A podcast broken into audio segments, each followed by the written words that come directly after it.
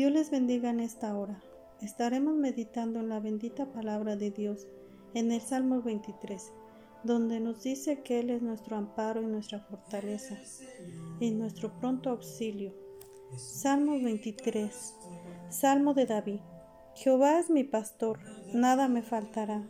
En lugares de delicados pastos me hará descansar, junto a aguas de reposo me pastoreará, confortará mi alma, me guiará por senda de justicia, por amor de su nombre. Aunque ande en valle de sombra de muerte, no temeré mal alguno, porque tú estarás conmigo. Tu vara y tu callado me infundirán aliento.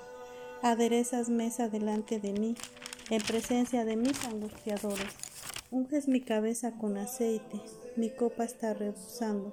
Ciertamente el bien y la misericordia me seguirán todos los días de mi vida, y en la casa de Jehová moraré por largos días. Que el Señor les bendiga.